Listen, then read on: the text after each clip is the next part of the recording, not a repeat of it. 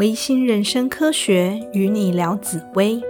大家好，我是邦尼，今天要和大家分享《封神榜》的故事。透过这个故事，大家可以初步认识紫微斗数十四主星的特性。这是福建透派的紫微斗数。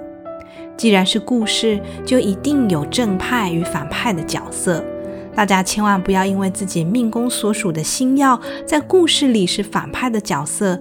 就担心自己的个性或是未来的人生际遇会做负面解读哦。我们可以这么理解，故事里的角色特性，我们可能只有部分雷同或相似，但也一样可以作为自我醒思的参考。优点的部分发扬光大，缺点的部分提醒自己注意就好。完整的论命还是要以全盘综合判断，才能准确评断哦。因为故事比较长，我们将分成上下两集来介绍。那我们的故事就正式开始喽。中国殷朝末年，纣王就是破军星的代表，荒淫无道，专横暴虐，民不聊生，国力日渐衰弱，早已没有建国之初的蓬勃生气。有一天，纣王率兵骑马打猎，回城之时，突然下起了一场倾盆大雨。他们一行人立刻跑进附近一间供奉着九天玄女，也就是女娲的庙躲雨。好色的纣王这时看见了九天玄女的木雕像，立刻被她的惊世美颜给深深的吸引。他竟然抑制不住心中的欲火，下令要把九天玄女的神像带回自己宫中。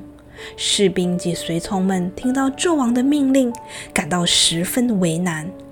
君命难违，可是对象竟然是一尊女神像，便苦口婆心地劝谏纣王，万万不得以亵渎神明。纣王听了之后，终于打消要将九天玄女带回宫中的念头。但心里却还是非常不快。九天玄女听到纣王如此荒淫无礼的话，极为愤怒，决定要毁灭商纣。她便召唤了一只狐狸精来，命令他去戏弄纣王，目标就是要消灭商朝。奉命的狐狸精答应了，便潜入了诸侯苏护的女儿体内。变身成为一位绝世美人，名叫妲己，也就是贪狼星的代表。她长相甜美可爱，有着蛋形的脸、细嫩红润的皮肤、丰满匀称的身材，尤其那魅惑的双眼和樱桃般的红唇，只要是男性都无法招架。纣王对她一见钟情，被迷得神魂颠倒，百般宠爱。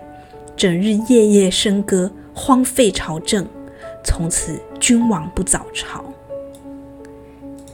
殷朝以西的地方有一个封邑叫周，封邑诸侯西侯伯姬昌，也就是后来的周文王，天同星的代表。他精通易经和八卦，聪明过人。他奠定了农业社会生活的基础，提倡文化，提升生活水平，居民安居乐业。对于商纣来说，一直是一大威胁隐患，自然成为纣王的眼中钉。纣王便盘算着要毁掉周，就谎称要商谈政事而召见姬昌。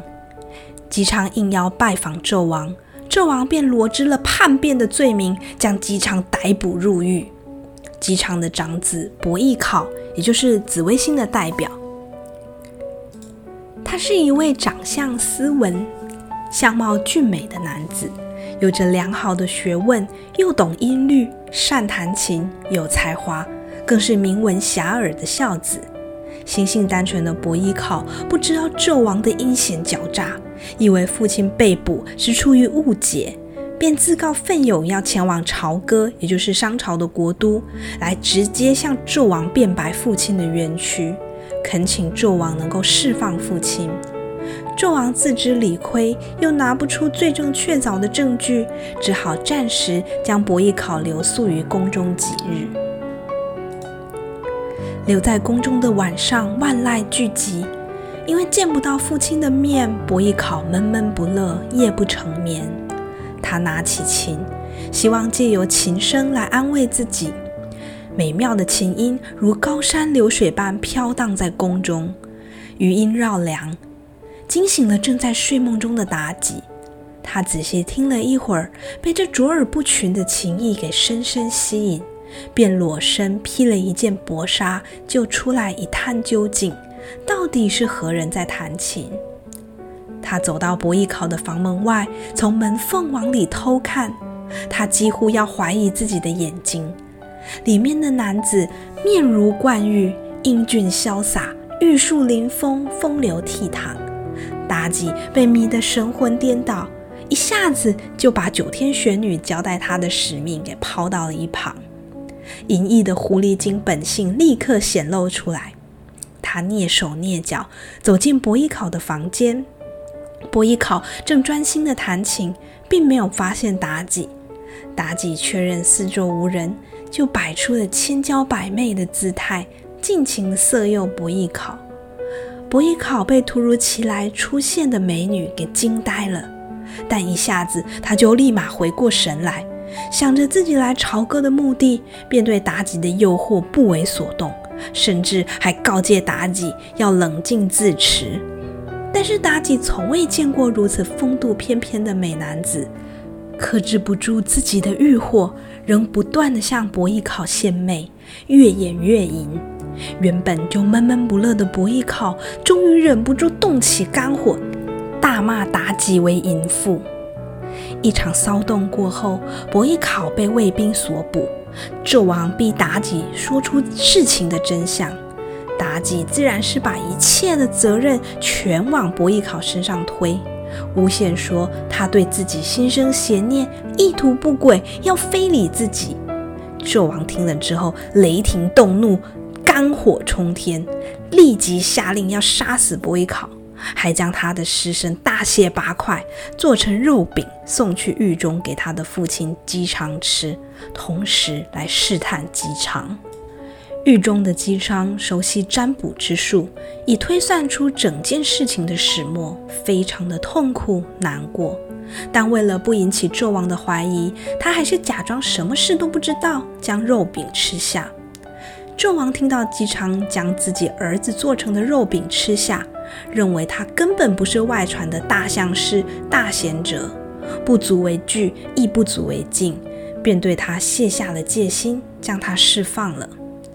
被释放的姬昌心情悲喜交加，经过了一片大草原时，他吐出了之前吃的肉饼，一瞬间，那些肉饼变成一只小白兔，全身雪白，长耳红眼，在草地上活蹦乱跳。转过身向姬昌行个礼后，就奔向草丛了。小白兔就是伯邑考的化身，肉身变成小白兔，灵魂却被太白金星带回天界，受封为紫微星，为尊贵气质之神，代表着尊贵、权力、帝王，永驻在一片紫色的蔷薇中，故称为紫微星。因为她是九天玄女，要毁灭商朝计划下第一位受封的神，从此便以这颗星为北斗七星之首，推算人的命运吉凶的方法便称为紫微斗数。回到周的姬昌，努力养兵练马，誓言复仇，但是壮志未酬，他却先病死了。之后由他的次子继承父志，立为周武王。提倡农耕、厉兵秣马、富国图强，并得到一位伟大的军师叫姜尚，就是姜子牙、姜太公的帮助，最终终于推翻了商纣，建立周朝，史称武王伐纣。感谢各位朋友的收听，下一集我们将继续介绍紫微斗数十四主星封神榜的故事。希望大家可以追踪我的频道，我们下集再会，大家拜拜。